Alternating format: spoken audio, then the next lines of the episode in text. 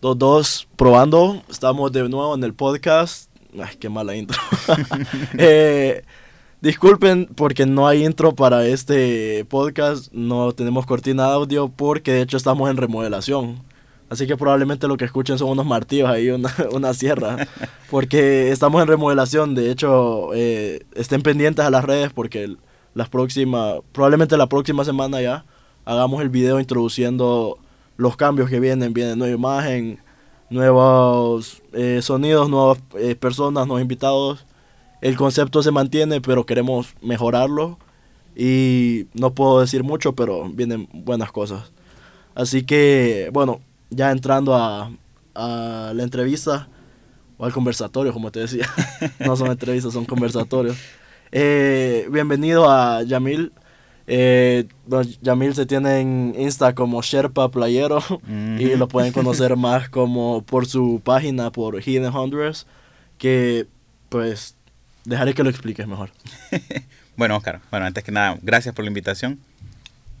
Eh, Hidden Honduras es como, como te decía, como te comentaba rápidamente antes, para mí más que decir una página, esto, es una comunidad porque une a las personas. Para mí esa es la, la, la, descripción rápida. Hidden Honduras es una comunidad de gente que es apasionado, que tiene cierto interés en, en actividades al aire libre en general.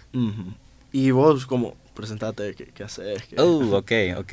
depende de, de, de, qué óptica lo vamos a, a, tomar. Depende de qué Yamil hablemos. sí, depende de cuál de mis facetas quieras presentar.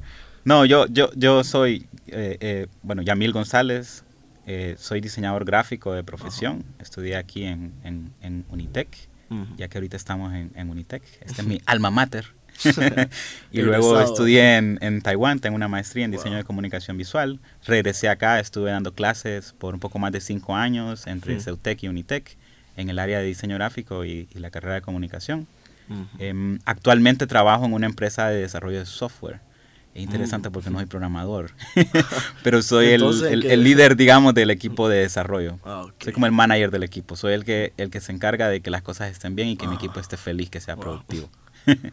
y eh, todo esto de, de, lo que estamos acá de Hidden Honduras y demás es uno de mis proyectos, más que un hobby, diría como un proyecto, ¿eh?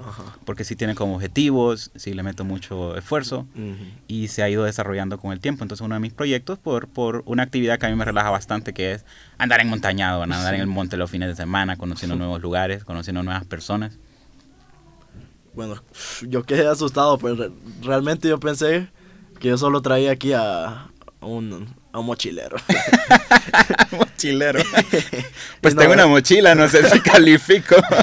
y no, no es malo, es súper, de verdad que, o sea, solo con ver eso yo ya, yo ya dije, yo quiero traerlo, pues. Porque vi tu contenido, vi eh, lo que hacías, me pareció súper.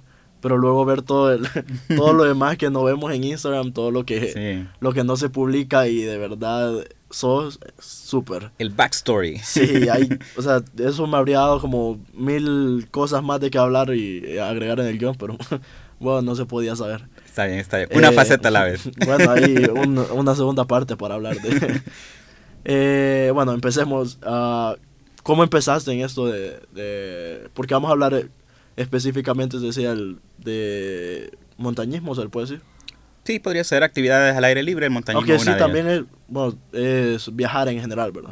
Porque veo que hay contenido de todo, no solo montañas. Sí. ¿Cómo empezaste eso? Pues, pues sí fue como algo como, como bien formal. Eh, como ese proyecto lo comencé con un objetivo a, a finales del 2012. Ajá. Fue la primera vez que subí Celaque. Lo subí como cualquier turista, sufriendo. Yo me muero. Tenía una pésima condición física. Em, y, nada más identificamos con un amigo que había una necesidad. Eh, qué, rara esa introducción, Parece que voy a dar la misión y misión de una empresa. había una necesidad que no estaba cubierta. No, no, la necesidad, la necesidad que nosotros vimos era que eh, de repente vos te encontrabas una foto bonita de algunos lugares, eh, de repente alguno de tus amigos iba y no había más información de ese lugar. Ajá. Em, vos buscabas como en una búsqueda en Google, no aparecía nada. muy pocas personas conocían algunos lugares como bonitos que nosotros mirábamos y de repente salían lugares que, que, la primera reacción era como, mm, eso no es en Honduras, eso no queda aquí. eh, pasa? yo he vivido aquí toda mi vida, yo nunca he visto eso. Eso no puede ser en Honduras, ¿verdad? Entonces, nada más no, no, nos fuimos dando cuenta de que existen este montón de, de lugares, eh, como no recuerdo cuál es la expresión que usaba Carlos para escribirlo, off the beaten path, algo así. Ajá. Pero los lugares que están fuera de lo, de lo, de lo mainstream, digamos, de lo que a todo mundo sabe, todo el mundo sabe que existe Copán, que, Sí. es- que Roatán es lindo y que tiene coral, que Pulapanzá que es una calle de agua impresionante, Ujú. pero hay otras calles de agua igual de impresionantes que, que la gente no conoce. Entonces, como, como, a, como a finales del 2012, con este viaje fue cuando ya formalmente dije como, hey, sí me gustaría como tener un, un- un proyecto donde comparto estas lecciones que estoy aprendiendo en el camino. Súper.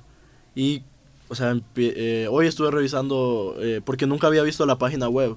De hecho, solo había visto el perfil de Insta y un par de... De, de vez en cuando me salía, creo que en Facebook, no sé si. Así como recomendaciones. Pero está súper bien, o sea, la, la plataforma de la página está súper... eh, está fácil de, de entender y hay un montón de cosas que, bueno, a veces yo con mis amigos de vez en cuando nos, nos las tiramos ahí de, de mochileros. De mochilero, somos- sí. somos mochileros de lujo porque vamos en carro y... el Mochilero día- fresa. El otro día nos fuimos a Tela, supuestamente íbamos de mochileros y terminamos en Telamar. Oh, fracasaron como mochileros. ¿eh? Fracasado ahí, aplazado. Eh, pero sí, nos vamos a veces así, vamos, eh, el otro día fuimos a la caída del ángel, se llama esa que está en El Salto de Ángel. El salto del ángel, ajá. Fíjate que la verdad no estoy seguro del nombre de ese lugar yo mismo, porque cuando vos pasas por la calle tiene un nombre, Ajá. cuando vas llegando tiene otro nombre, y si buscas documentación tiene, tiene tres nombres como, entre comillas, oficiales. Ese es el que está en la carretera, el CA5. que está antes de llegar al peaje de Zambrano, ahí Ajá, tomas el desvío en un lugar que se Bueno, llama Las ahí, Moras. eh, planeé el otro día ir a, a la esposa del triunfo, pero ahí no lo logré, pues me cancelaron todas a última hora. Vaya. Eh, E- pero ese problema que escribís, eso es general. ¿no? Como el- siempre. se apuntan 20, terminan confirmándote 5 y terminas yendo solo. Bueno, y ese día todavía los fui a traer hasta la casa. Ajá. Era con, con familia y no, todos dijeron, no, es que ya es muy tarde, ya, mejor el otro fin de semana. Ay, el otro fin de semana nunca no va a llega. llegar. Eh, entonces, sí, yo no sabía que existía tantos lugares, de verdad. A veces, pues uno va a lo mismo, queremos salir y hacer algo diferente. Ujú, ujú. No, vamos a, a Santa Lucía. Santa Y- Lucía y Valle, de y hierro. Santa. Lucía vamos a buscar ahí algún terreno al cual meternos. algún terreno privado y es todo, pero vaya, a veces de verdad que tenemos tanto aquí tan cerca. Sí. Eh, vi varios lugares en Francisco Morazán que nunca iríamos, pues porque pensamos que nada, solo está eso, tal vez ahora Alcantarranas que está de moda y, Ajá, los y murales. San Juancito. Sí.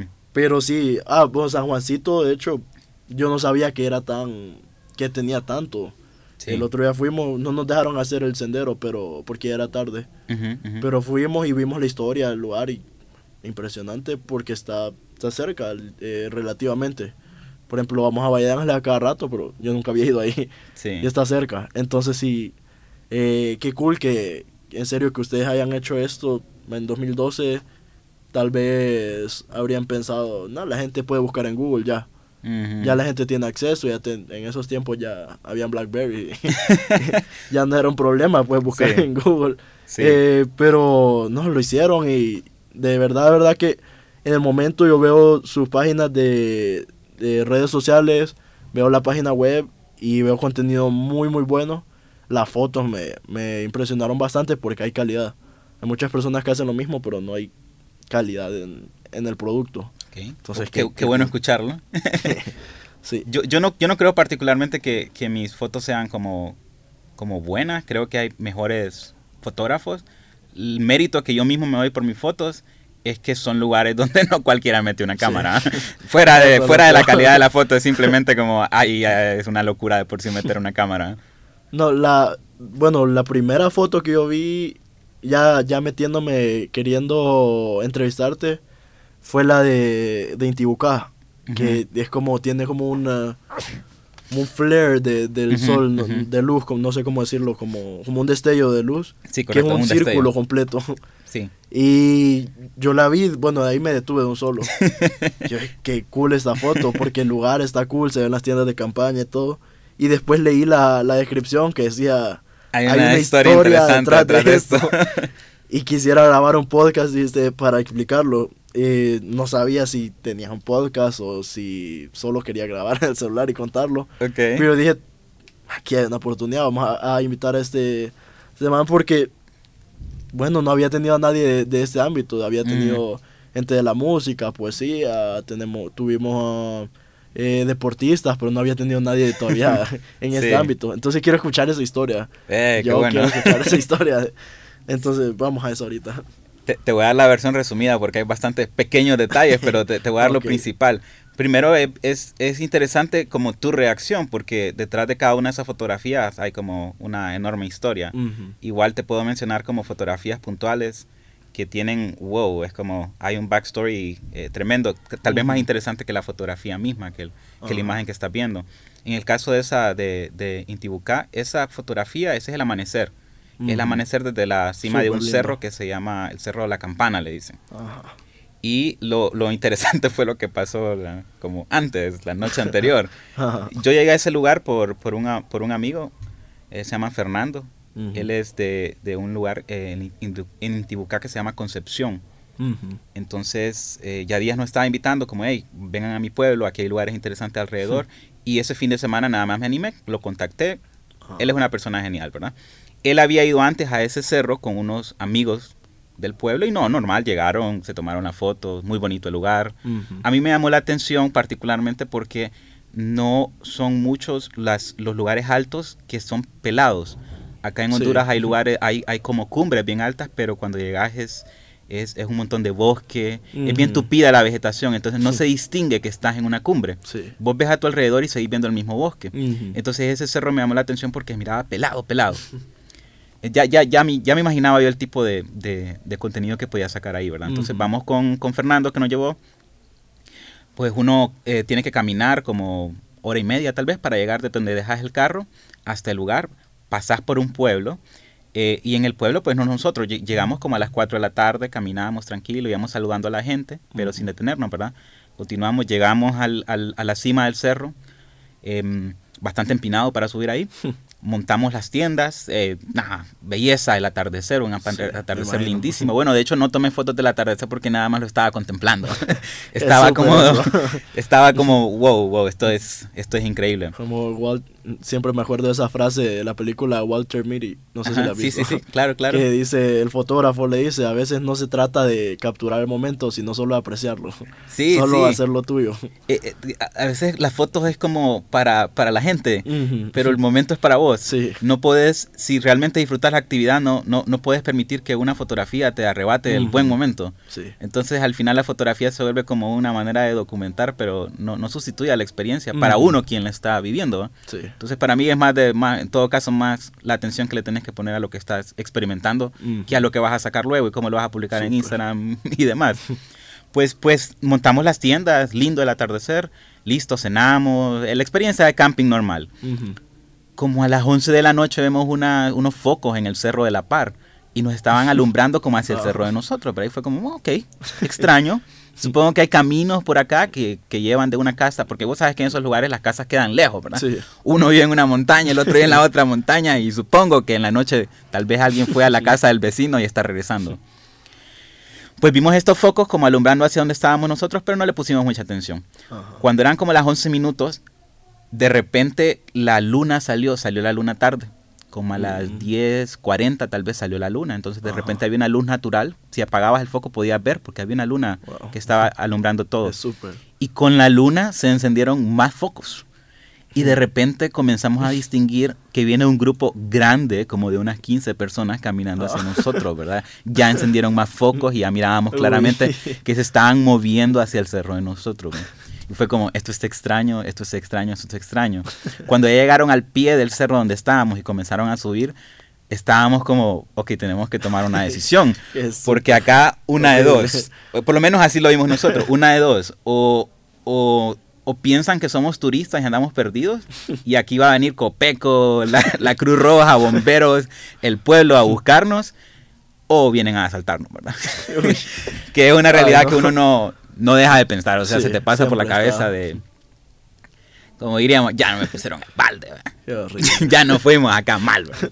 en el medio del bosque que te ponga el balde está. Es terrible, ¿verdad? porque para comenzar, por eso va uno a esos lugares para escaparse de todas esas Sí. cosas negativas de la ciudad y demás. Pero bueno, eh, era como o, o creen que estamos perdidos y nos andan buscando, o vienen a ponernos el balde.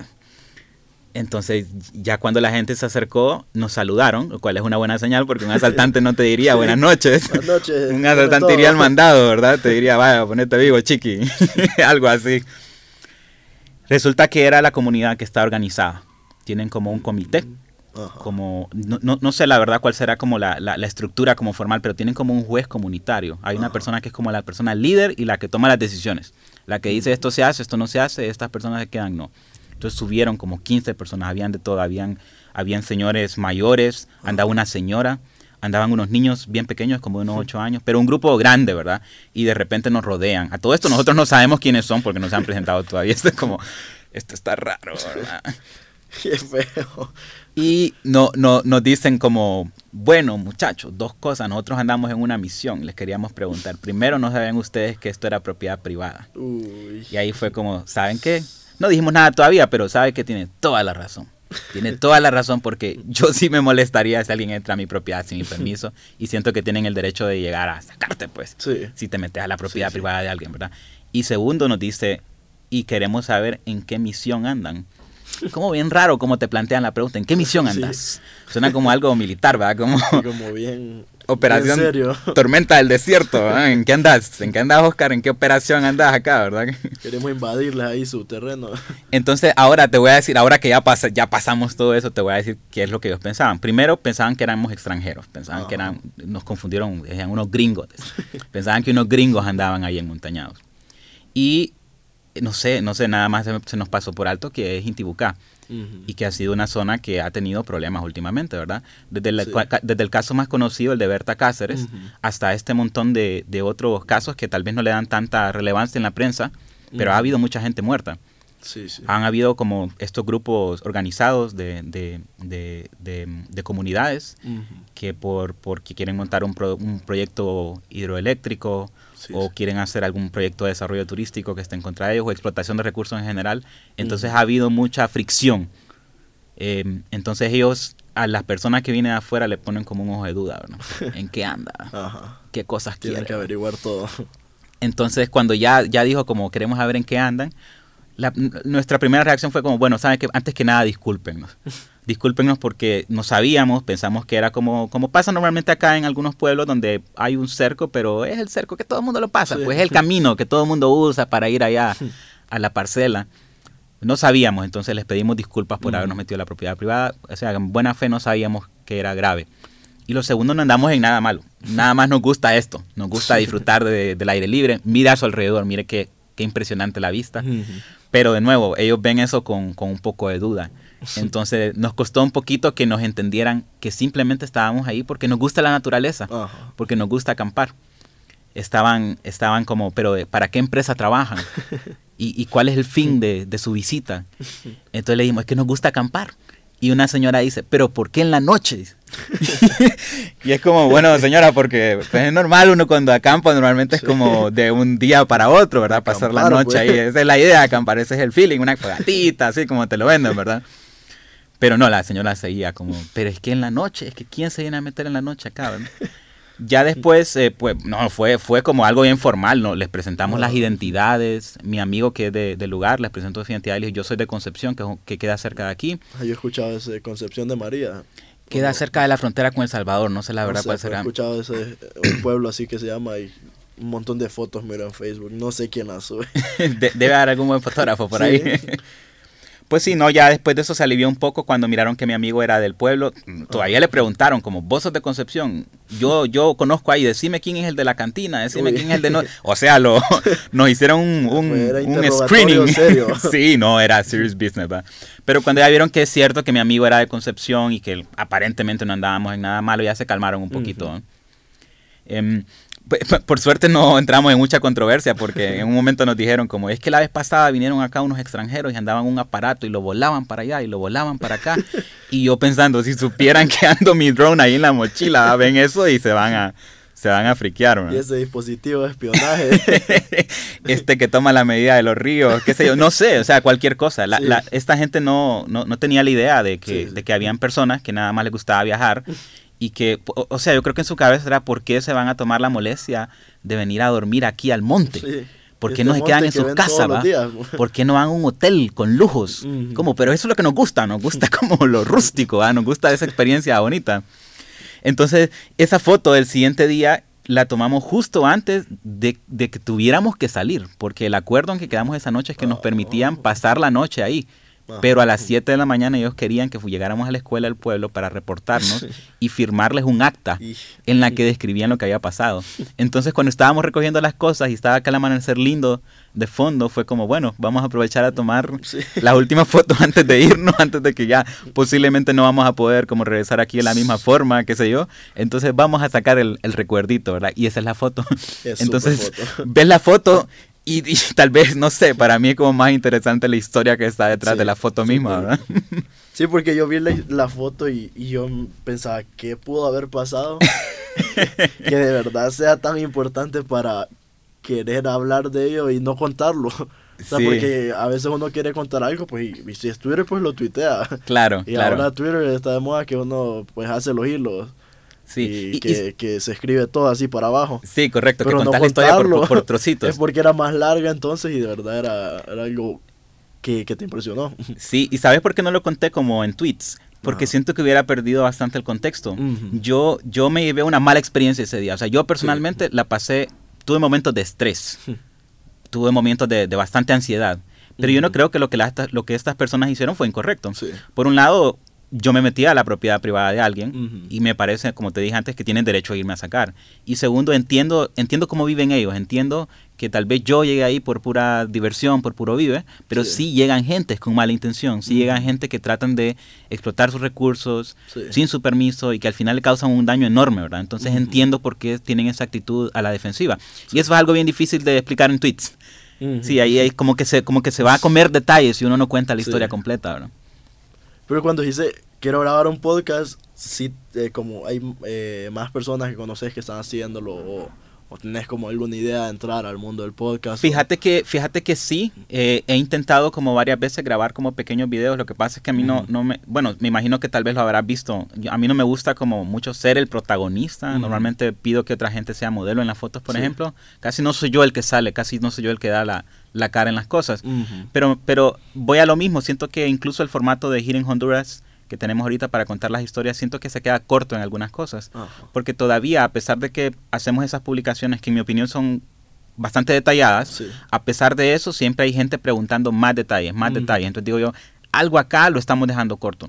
Entonces es- es- estoy pensando en los próximos días comenzar a grabar algo como tal vez en video, tal vez en el mismo lugar como diciendo como a- a, miren este esta es la entrada al lugar, toman este sendero como como más instrucciones utilizando los recursos que tenemos disponibles, ¿verdad? Tenemos bueno, todo el mundo con una- un teléfono ahora tiene una cámara, Sí. puede grabar video.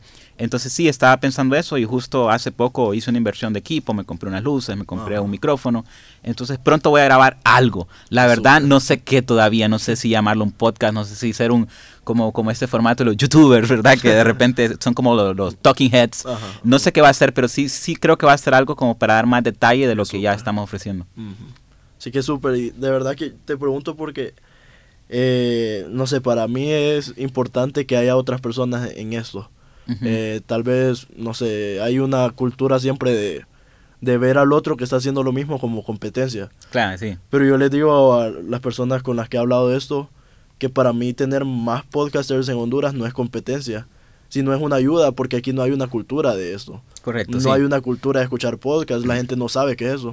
Yo el otro día quise entrar a, a Back para que me dieran acceso a los eventos y le dije, no, mire, yo tengo un podcast. Ay, ¿qué es eso? Me dijo la muchacha. y o sea, no es alguien que no tiene educación, es alguien que, que está preparado y que vive eh, probablemente eh, revisando los medios, viendo quién está arriba, quién, a quién pueden invitar y no sabía que era un podcast. Y le tuve, tuve que explicarle, le mandé un correo Sí. explicando a qué me dedicaba y qué era esto y porque se lo intenté explicar por teléfono, pero no me entendió. No entendió. Le Entonces, mandaste, le mandaste el link a, a un podcast que explica qué es un podcast. Y entonces le dije, no, mire, este es mi perfil de, de Instagram y este es mi perfil de, en Spotify, SoundCloud, escúchelo y entiéndale. Igual me dijeron que no, pero eh, por eso yo no eh, me emociono cuando otras personas me dicen, quiero hacer podcast, Sí, porque no es competencia, o sea, eh, entre más personas hay, yo no conozco a las mismas personas que conoces vos. Claro. Y la influencia que yo tengo no, no es la misma influencia que vos tenés. Sí. Entonces, que- quiero como, o sea, que la gente entienda que, que es in- eh, influenciar no para, para que escuchen mi podcast, sino para que escuchemos podcast, para que esto crezca. Porque muchas veces hay personas que tienen, eh, bueno, yo por ejemplo, me he de, como desanimado varias veces, porque yo digo, pucha, pero mi contenido no es malo y no puedo hacer más, eh, no tengo acceso a, a personas de alto nivel para que me ayuden a entrar a estos lugares o, o no tengo a veces, yo invito a las personas pero no tengo algo que darles a cambio. Entonces es bien difícil a veces mantenerse en eso y por eso tener más personas pues abre más oportunidades. Claro, Entonces ayuda. sería súper, y- bueno, tal vez lo puedes tirar en, en, eh, formato podcast, formato video también en Sí. YouTube Sí, sí.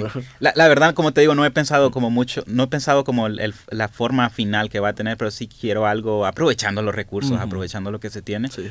algo para dar un poco más de información. Y estoy totalmente de acuerdo con, con lo que decís. eh, eh, para, para mí, más bien es algo igual positivo. A nosotros, por ejemplo, no- nos preguntan como, ¿quién es su competencia? Yo te puedo mencionar como lo que tradicionalmente sería percibido como competencia, que Sí. está Honduras is Great, está Del Timbo al Tambo. Sí. Eh, eh, yo no lo veo a ellos como competencia, para mí es como que estamos un mismo equipo. Es como que fuéramos la selección Sí, na- nacional, ¿verdad? Y somos diferentes jugadores y vos decís como realmente, el, si yo soy defensa, el, el que es mediocampista es mi competencia. Sí. Somos un mismo equipo y tenemos un mismo objetivo. Ujú. Entonces cambia bastante cuando lo ves así. Si, si Honduras is Great, si María José con su proyecto El Timbo al Ujú. Tambo tienen como objetivo la promoción del turismo, que uno conozca su país, Sí. mostrar el lado bonito, digamos, el lado positivo, a pesar de todas las cosas malas que pasan en Ujú. Honduras, que la gente sepa que es algo bueno. Para mí todos estamos jugando en el mismo equipo, andamos en Sí. la misma camisa. Sí. Es como bien difícil verlos como, como, ah, yo te voy a... Estamos en lo mismo, estamos Sí. jalando para el mismo lugar, ¿no? Sí, por eso es como, bueno, ya, ya lo, lo dijimos, pero, o sea, y no sab- de, de hecho no lo había pensado desde ese punto de vista, de- de- del tuyo, que sí es cierto, está el Team Baltambo, está es Honduras Great, y hacen lo mismo, hacen lo mismo, pero tu ojo no es el mismo ojo de ellos, Sí, las experiencias vividas no son las mismas experiencias que ellos viven. Eh, a ellos no los han ido a buscar a las 11 de la noche a, a una montaña en Itibucá. sí, sí. y sí. si lo fueron a buscar no lo pueden relatar de la misma manera. Y aún si hubieran estado juntos lo relatarían de maneras diferentes. Entonces eso, eh, mantener ese como compañerismo, aunque no necesariamente tengan que, co- que colaborar, pero no, no hundir al que está haciendo lo mismo. Claro, claro. Eh, como te digo, es, es parte de lo mismo, es, es el mismo objetivo, diferentes jugadores a- en- Sí. jugando en el mismo equipo con las mismas ganas de, de hacer algo bueno. Súper. Eh, también quería hablar otra publicación que vi ahí en Insta que me encantó, de verdad que me encantó porque te muestra eh, un, como un punto de vista de lo que haces que no nos gusta, que probablemente es el que no queremos ver, y es una de que salen tus pies sucios, y luego leí la descripción y que súper, de verdad que súper porque a veces miramos la foto de la montaña ahí hermosa, todo, pero no sabemos qué tuvo que pasar para llegar a esa montaña. Sí, Y sí. bueno, yo que soy un mochilero amateur, eh, el otro día fui a un terrenito ahí en Santa Ana, un terrenito pequeño. Me pegué una enlodada y una espinada horrible que, que, o sea, no tenía sentido enlodarse de verdad ahí, no tenía sentido haberse caído, pero no me imagino en esos lugares donde se suben ustedes, esas Sí. montañas, eh, los riesgos que se corren. sí. Y ignoramos eso y solo, me- solo vemos la foto de, La de foto de la Insta cumbre, está- linda. Uh, está hermosa. Sí. Pero no se ve lo que tiene que pasar eh, uno para llegar ahí. Eh, como hablábamos antes, la preparación física que debe haber para, para subir a, a una montaña de estas. Y me encantó, quiero que, que hablemos un poco de eso. de- que decía aquí que llevabas seis días sin bañarte y que sí, todo estaba siendo súper, que la experiencia era hermosa. Pero sí hay cosas que, Claro. que no se publican. El que- otro lado. Ajá. La- el- la- las fotos que no tienen tantos likes, Eso. donde no son tan, tan glamurosos. Sí, en e- esa publicación eh, estaba recordando un incidente que me había ocurrido hace, mm, a ver, creo que fue el año pasado, en, en febrero del año pasado. Ujú. Ya voy a hablar de eso, fue en México. Em, pero sí, eh, primero voy a separar porque son dos, dos cosas ligeramente diferentes. La- la- la- lo que realizo con Hidden Honduras Ujú. sí es como más ligero, sí es como más turístico, sí está orientado a que la gente vaya. Y luego yo como, como hobby también practico el montañismo, Ajá. que, que el objetivo es llegar a, lle- llegar a cumbres, llegar a lugares Ujú. altos, para con- conquistar, entre comillas. Las cumbres no se conquistan, pero esa es la palabra que usan normalmente, conquisté la cumbre, ¿verdad? Y es como llegar a estos puntos, puntos altos. Eh, eso ya es una actividad deportiva formal, lleva una preparación, Sí. hay proyectos deportivos. Eh, te voy a comentar un poquito, por ejemplo, yo, yo, bueno, siempre para un deporte que vas a practicar, el mejor entrenamiento es hacer el deporte bastante, ¿verdad? Y hacerlo de una manera thoughtful, donde vos vas aprendiendo con cada, con cada, vaya, si jugás fútbol con cada partido aprendiste algo nuevo, que en el siguiente partido vas a hacerlo mejor que como lo hiciste antes. Sí. En el montañismo también eh, es una disciplina que tiene como, como que requiere de varias habilidades. Tenés que saber un poco de escalada, Ujú. tenés que conocer el equipo de escalada, tenés que saber nudos, Ujú. tenés que saber cómo, cómo ascender de cierta manera. eh, físicamente tenés que tener buena condición. Entonces yo corro, hago trail running como entrenamiento. Tengo una bicicleta de montaña, de vez en cuando salgo, escalo de vez en cuando y camino bastante sobre todo eso, ¿verdad? Em, la, la, la publicación de la que estás hablando, eso fue en Semana Santa de este año, que, Ah, sí. que fuimos a Guatemala.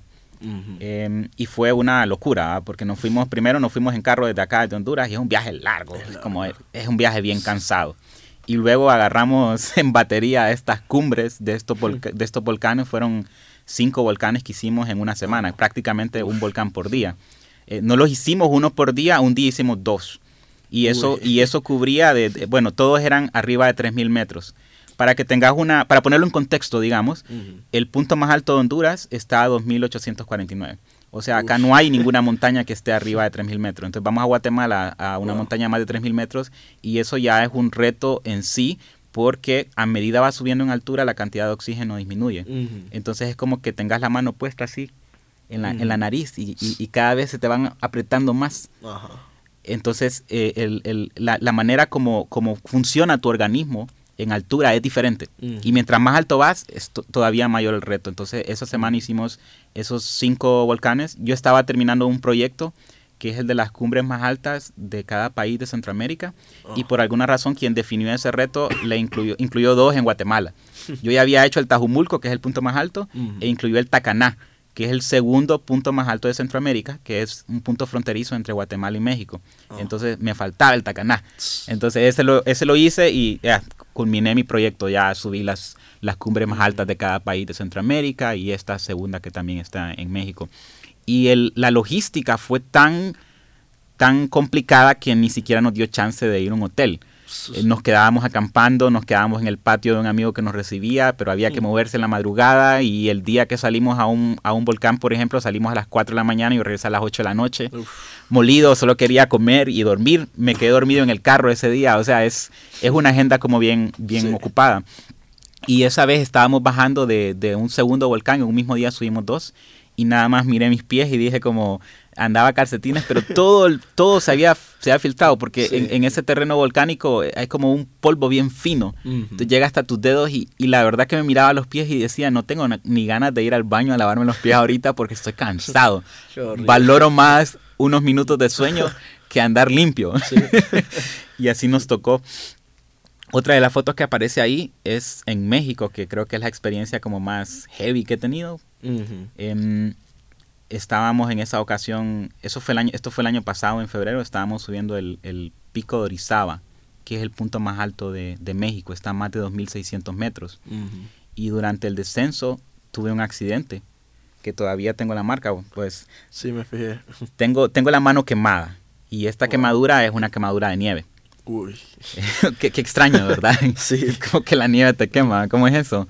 Pues la nieve, la, la, la nieve, el, el roce, El roce te quema. Entonces, eh, en esa ocasión, eh, hay, varios detalles que, que son la razón por la que ocurrió ese accidente, pero el- en la versión corta es que cuando ya había hecho la cumbre, llegué a la cima normal y cuando estaba descendiendo ocurrió este accidente donde me, me tropecé y me deslicé por todo el glaciar.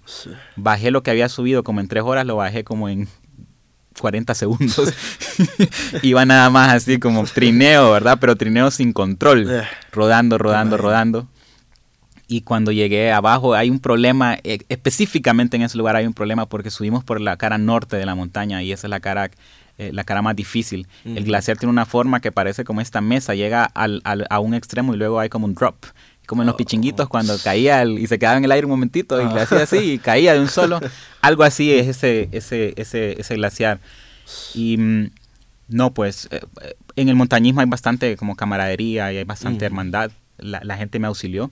Un grupo de rescate de la zona subieron y me encontraron en el camino. Por suerte no me fracturé ni nada, nada más perdí como bastante el equilibrio y te- tenía un montón de golpes. Estaba como, como, como bastante golpeado. Ajá. Y ellos, ellos llegaron hasta una parte del camino a auxiliarme y me terminaron de bajar la montaña y luego había un carro esperándome y me iba al hospital. Una gente súper amable en México. Me atendieron súper bien, eh, me estuve recuperando un par de días y luego eh, eh, en ese viaje originalmente iba a hacer otra cumbre, pero no pude, me quedé en la casa de, de mi amigo anfitrión recuperándome y, y mm, por ahí antes había publicado una foto, una foto bien bonita donde aparezco con un pioleta así. Por ahí hay una foto donde aparezco como a la Oh, par de una montaña nevada con el piolet, ¿verdad? Esa es la foto del glamour, esa es la foto del Instagram, ¿verdad? Y luego tengo otra en la cumbre ahí, como aquí estoy, ¿verdad? conquistando el punto más alto de México. Pero la otra es la que posiblemente no quería publicar. Y ese día decidí publicarla. Esto es lo que pasó después de que hice la cumbre, ¿verdad? Nada más me rompí la madre en el descenso y terminé en un hospital. No, no, no la encontré.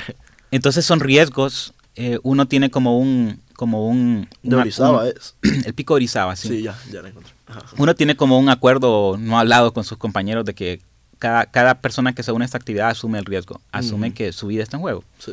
asume que, que fácilmente puedes morir porque hay accidentes, yo pude haber muerto. Sí. De hecho, cuando iba cayendo, pensé que me había muerto. Hmm. Es como que hubiera estado en psicodélico, comencé a ver todo oscuro y comencé como a Pero perder la noción del- durante toda la caída. Mm, En una parte, fíjate que yo me tapé la, la cara con, con las manos y miraba oscuro. Entonces sí recuerdo los golpes. No sentí el dolor porque la adrenalina en tu cuerpo te protege. Sí. No sentís el, inmediatamente, pero sí sentía los golpes en la cabeza. Sentía como que te estaban Ujú. dando coscorrones. Ahí como pa, pa, pa, pa. Y definitivamente si no hubieran dado el casco, te aseguro que algo muy malo me hubiera pasado, me hubiera muerto. Porque mi casco quedó, eh, se, se, se fragmentó, se rompió. Y esos cascos, de- como aguantan bastante, se quebró mi casco. Mi casco no lo, lo- lo descarté porque no lo pude Hmm. usar más.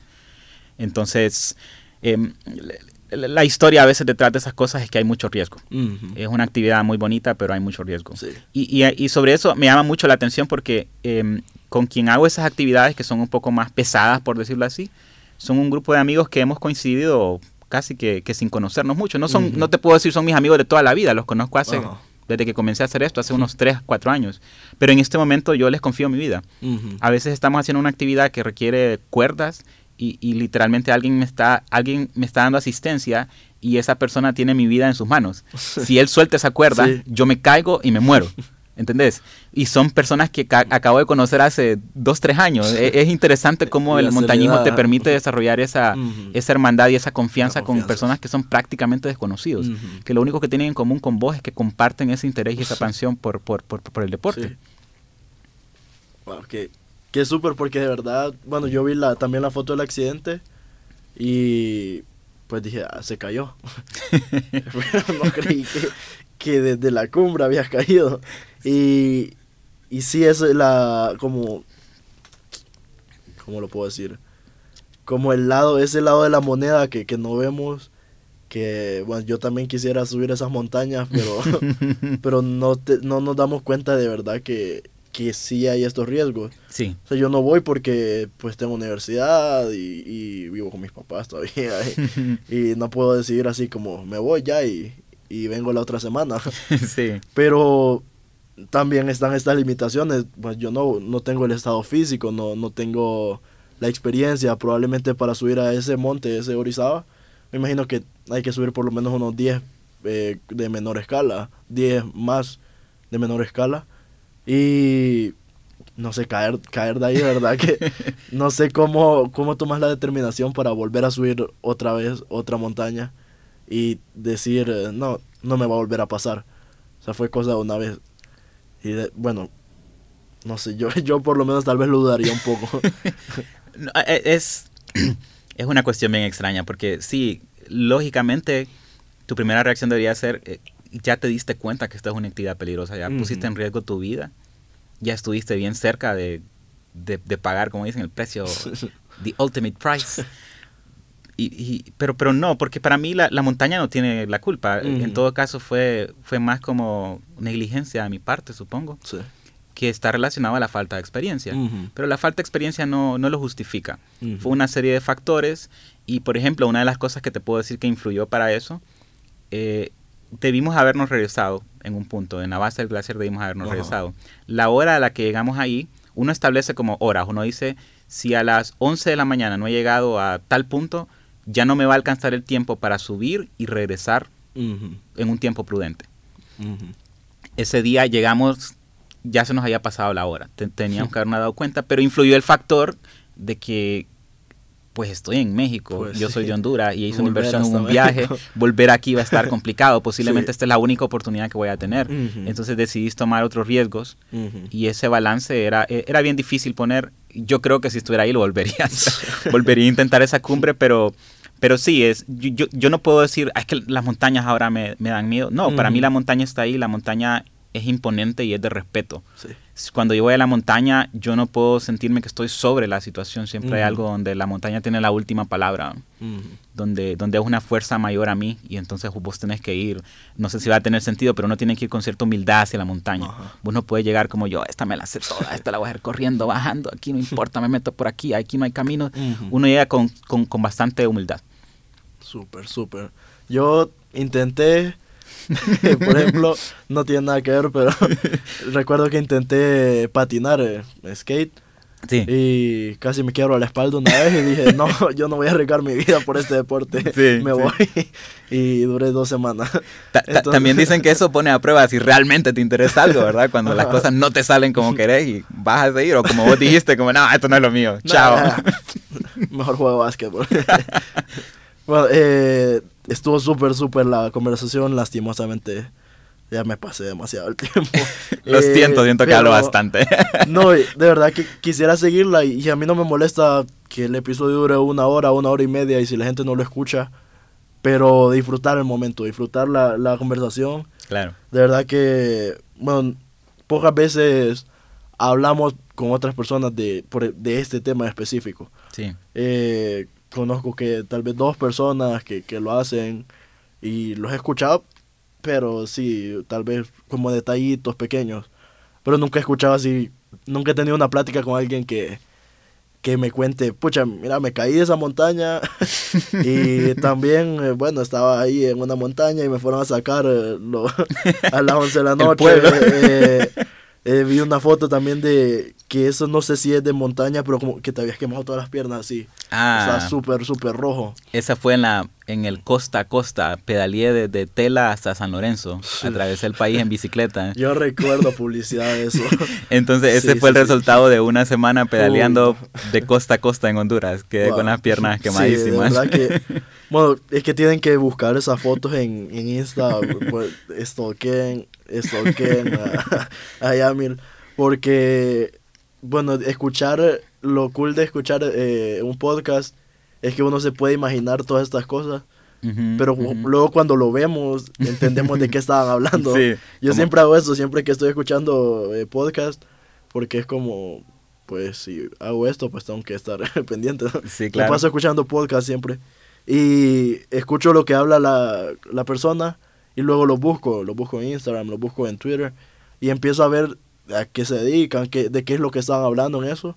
Y es súper, por ejemplo, eh, no sé si me dijiste que escuchaste todos los episodios Sí. con María José Montoya, la Ujú. chava que hace Downhill. Ujú. Ella me contaba de, de una vez que se cayó en una, en una montaña Ujú. y durante se caía ella iba sonriendo y la- le tomaron la foto, pero que es súper divertido porque me imagino que se pegó un tremendo bombazo, pero ella se iba riendo porque sabía que, que cuando se cayera tenía que volverse a levantar y Claro. seguir, pues. No sé si viste el video de María José.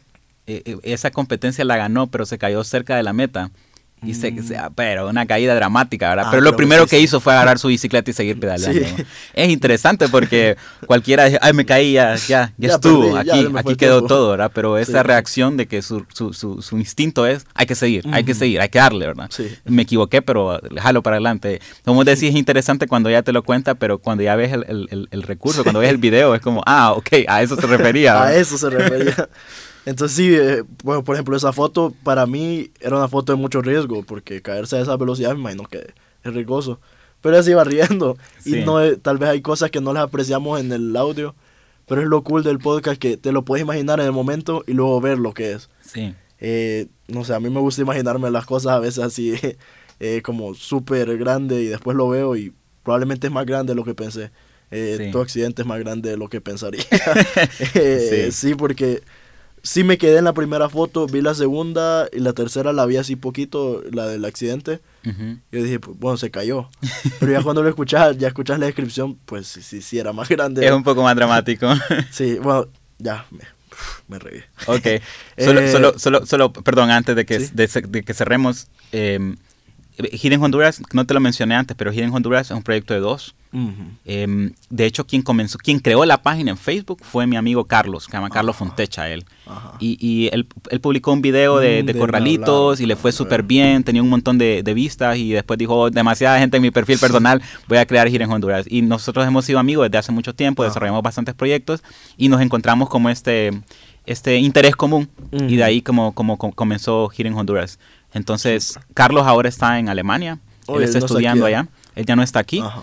Pero, o sea, es un proyecto, es un proyecto de dos, ¿verdad? En cualquier cosa que hablemos de Hidden Honduras, eh, eh, el éxito de eso ha sido en gran parte también por, por Carlos, Carlos Pues me encanta que lo menciones porque pues yo soy totalmente desconozco eso, pero me encanta que lo menciones porque me dice que, que el proyecto no, no es como algo que tenés así, sino que significa algo y significa algo para ambos. Sí, Él no sí, está sí, aquí, sí. pero sigue siendo parte del proyecto. Sí, Es sí, sí. Y, y incluso como nuestra amistad también ha, des- ha despegado bastante por eso, porque Ujú. cuando vos compartís estos, estos hijos con alguien, sentís una responsabilidad común. Súper, súper, de verdad. Yo paso, ahorita estoy pasando por lo mismo de, de pas- como les decía que va a haber cambios del podcast, pasar de ser el único, yo, yo soy el director, productor, editor, eh, El todólogo. Hice el logo, hice, me robé la cortina de audio porque no la hice, eh, todo. Y ahora pasar a compartir este hijo, que de verdad, pues yo siempre me pongo bien, bien cursi cuando hablo de mi podcast. Ah, no, no, Y- no. Y, cuando la gente me, me dice cosas buenas, uf, me ganaron, quedan cachetones. Te, te dejaron flojito, como Sí. dicen. Entonces sí, para mí, eh, igual, igual que con, con tu página, eh, para mí el podcast es así. Es un hijo y compartirlo so- eh, al inicio es difícil, confiar en alguien para llevar tu visión. claro. Pero cuando encontrás personas con la misma, con el mismo deseo de, con ideas tal vez diferentes a las que tenés, pero que, que le van a aportar mucho, de verdad que es súper. Y eso Claro. es lo que he buscado, por eso no me apresuré a, a hacer un equipo de producción, hacer un equipo para ayudarme, sino dejé que la gente ni siquiera me lo pidiera, ni siquiera eh, hablara de, de unirse, sino solo hablaba con ellos y iba conociendo gente, iba conociendo personas eh, y ver, ver qué ideas tenían y les dije, unite, Sí. vamos, eh, hagamos esto, hagamos lo otro. Y ahí hemos ya, ahorita ya vamos creciendo y son las sorpresas que tienen que estar pendientes. Buenísimo, buenísimo. Es que es como un río, hay que dejarlo fluir. Sí. Y la ruta del río es la ruta correcta Sí, porque es donde todo si se fluye apresura, ¿no? naturalmente. ¿eh? Bueno, Excelente. entrando ya a la última sección que pues me dijiste que los escuchaste, eh, me imagino que preparaste algunas ideas. Estoy preparado. La sección fija del podcast es que ah, siempre los invitados agregan tres de sus tres canciones favoritas para la playlist del podcast que se llama la playlist porque pff, yo soy creativo. el podcast, la playlist. El podcast. Eh, la entonces, playlist. De hecho, no, no, no, creo que no le he dado suficiente promoción a la playlist. Ajá. Eh, se me olvida a veces subir a las redes, pero sí, eh, la playlist está en Spotify Ah, y ahí agrego la- las canciones que traen los invitados. Entonces, tus tres canciones favoritas. Wow, y mira, y esta fue la parte más complicada, ¿verdad? Porque estaba pensando, por un lado pensé, lo siento, me un poco más, pero estaba pensando como, por un lado escuché, eh, escuché cómo estabas apoyando a estos artistas nacionales, emergentes, creo que lo mencionaste en el penúltimo episodio que yo escuché, donde decías, después va a ser otra cosa cuando ya tengas éxito, ¿verdad? La cosa es identificarte ahorita y ahorita estos espacios. Entonces, tengo una recomendación para comenzar de un artista nacional. Creo que ya te dieron una canción de él, de Guillermo Anderson. Sí, tengo una. Tengo Marinero. Yo te voy a dar una que va a sonar bastante random, brother. Random. Se llama El Tigrillo. El Tigrillo. Ah, este es de un disco de Guillermo Anderson que se llama Para los Chiquitines, si no me equivoco. Y esto yo lo escuchaba, yo soy, yo soy, salud, yo soy seibeño y en mi casa mis papás allá en la Ceiba habían concedido un cassette de Guillermo Anderson. Estoy hablando ya a día, ¿verdad? Sí y no había internet ni por cerca, la radio era limitada. Entonces yo tenía este cassette y, y era mi, mi, mi, diversión nada más darle play, replay, replay. Era el de hierro. Era el de hierro. Y esa canción en particular ahora me di cuenta que estaba en Spotify y fue como, wow, me, me, transportó, me transportó totalmente a mi niñez. Es una canción para niños. Ajá. Y también eh, se nota como quien creó esa canción definitivamente sentía una conexión fuerte con la naturaleza. no, es imposible que alguien que no lo sienta haya podido expresarse así. Entonces, El Tigrillo de Guillermo Anderson es mi primera recomendación. mi, segunda, te, voy ya voy a caer en lo más así como, es mi banda favorita, Tool. Y ahorita Tool acaba de, de, es una revelación. No, sé si conoces la banda, de casualidad la has escuchado, ok. E, es, es, como metal. Ajá. Eh, y estos manes eh, nada más son una banda bien extraña. Hace poco hice un comentario como los fans de Tool son las personas más pacientes del mundo. Ni al gobierno le aguantan tanta casaca. El último disco que sacaron fue en el 2006. Y son súper huraños, ¿verdad? No tenían música en Apple Music, no estaban en Spotify, no tenían un canal oficial en YouTube, eran como súper análogos y ellos metidos a rollo de que no vendemos las canciones por separado porque queremos que la gente escuche el disco entero. Así de, así de raros son. Y hace una semana de repente pusieron todos sus discos en, todos los medios digitales y este fin de mes sale un disco nuevo de ellos. Entonces me ha revitalizado ahorita escuchar Tool, ahora en Spotify. Entonces la canción de Tool que voy a recomendar se llama The Grudge. The Grudge, ok. De Tool. Ok, ahí la busco. Eso no, no he escuchado. Eh, te va solo mantener el volumen un poquito bajo porque es un poco pesada. ha, sido advertido. Ustedes también están advertidos. sí, un poco pesada, pero es Tool. Tienen que escucharlo, buena música. Pues la otra. Y la, y la tercera es de un, un dúo peruano que se llama Dengue, Dengue, Dengue. La, la, la, la canción de ellos que voy a recomendar se llama, a ver, se llama Simiolo. Simiolo. Y yo, yo, lo, yo, lo, yo llegué a ellos por el video, porque es un video bien peculiar. Y es cumbia electrónica. Ah, y, y, yo hasta ese momento en mi vida era como, esta canción no sé si me gusta o no, porque a mí me gusta el rock. ¿Cómo es posible que me guste la cumbia? Y nada más me di cuenta que me gusta la cumbia, me gusta la, cumbia electrónica. Y ahora es cumbia electrónica. Entonces ahora es como... Es como, hey, la cumbia electrónica es cool, hay otras cosas cool que puedo escuchar. Y ahora en este momento uno de los como los géneros, mm. por, decirlo de alguna forma, que más escucho es como sigo buscando esas canciones de cumbia electrónica, esos grupos por ahí como medio Qué triste cuando, cuando encontrás algo y querés buscar eh, música similar y no, no hay. Solo, solo está esa banda. Sí, sí, no, pero fíjate que hay como un movimiento ahí ah, en, Perú. De hecho, si estás en la música, si tenés interés en la música, mm. yo, yo escuché em, una, un lecture de Dengue, Dengue, Dengue en esto que se llama Red Bull Music Academy. Entonces, ellos son como unos académicos de la cumbia. Hmm. Dieron una clase sobre la historia de la cumbia y tenían unos, unos muestras, unos samples de cómo esto fue un ritmo que comenzaba con, la gente, con los campesinos. Una cuestión bien del campo, de que la gente estaba en el campo aburrida, entonces ponía... es interesante decir que alguien es académico de la cumbia. Yo creo que Dengue, Dengue, Dengue son académicos de la cumbia. Ahí te van tus recomendaciones, que las disfrutes. bueno, de verdad me gusta, me gusta porque le trae más variedad a la playlist. Definitivamente eh, variedad. de todo, ahí hay de todo, ¿verdad? Que Eso es como poner en shuffle mi música. Así, si, agarra- si agarraran mi celular, creo que escucharan algo parecido. Excelente. Eh, bueno, entremos ya para despedirnos. Solo si nos das tus redes, eh, de tu página, de los otros proyectos que mencionaste. Y pues si hay alguna actividad, no, la verdad no estoy muy familiarizado con todo eso. Pero si hay alguna actividad que es como eh, colectiva, a la que se puede unir la gente, pues mencionarla ahí. Ok. Eh, mi perfil personal, eh, la red que uso es, es Instagram. Tengo un perfil de Facebook que únicamente existe ahora para mantener la página y escribo a veces tonteras en Twitter, no quiero que la gente las lea, la verdad. Entonces me pueden seguir en Instagram como Sherpa Playero. Sherpa con S, Sherpa ¿Qué es Playero. Sherpa Play? Sherpa es un grupo étnico de Nepal, esa gente de montaña, sí, esa es la gente vi. que... Cuando busqué eso es lo que me salió, pero... Y playero, porque... Eh, Ese apodo me lo puso mi esposa porque yo soy de la Ceiba, entonces dice que nada tiene que hacer alguien, alguien ahí que está en la, en, en la, en la arenita subiendo montaña y que soy como ese contraste de, de ceibeño subiendo cumbre, ¿verdad? Entonces ella me puso ese apodo, Ajá. Sherpa Playero. Entonces Sherpa Playero en Instagram y en, en Facebook nos pueden buscar como Hidden Honduras Ajá. Eh, o, o le escriben facebook.com pleca Hidden Honduras pegado les va a aparecer la página, es donde tenemos la comunidad más grande. Son como más de, un poco más de 100 mil seguidores que tiene la página en este momento. Em, la parte que vos mismo dijiste que casi no se ve es el sitio web, donde están los artículos.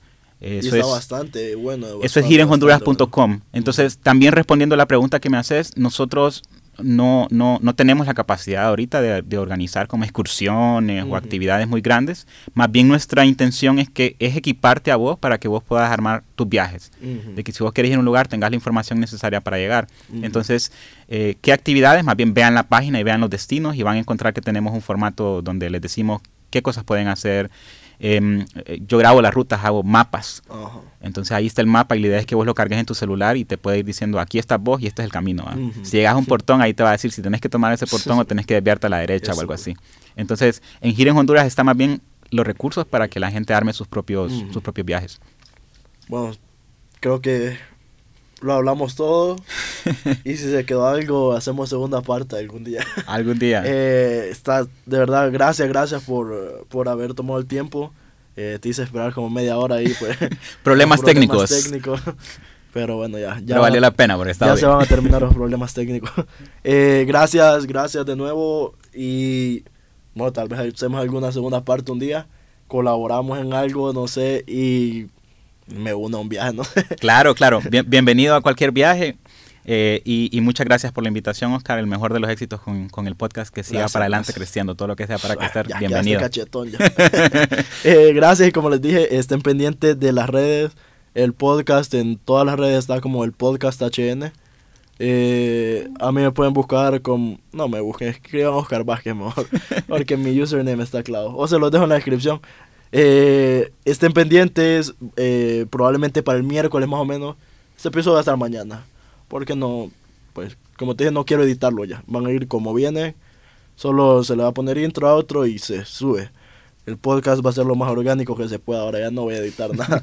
y eso también hace más fácil el proceso de edición. Eh, esténse pendientes. eh, probablemente el miércoles anuncie los cambios que van a ver. Para el viernes tal vez ya tenemos la próxima entrevista con el nuevo formato, nueva imagen, todo. Y gracias, gracias de verdad. No diría que termina la temporada porque no, no quiero eh, poner eh, el podcast en temporadas, pero diría que comienza como algo mayor para, para, para el programa.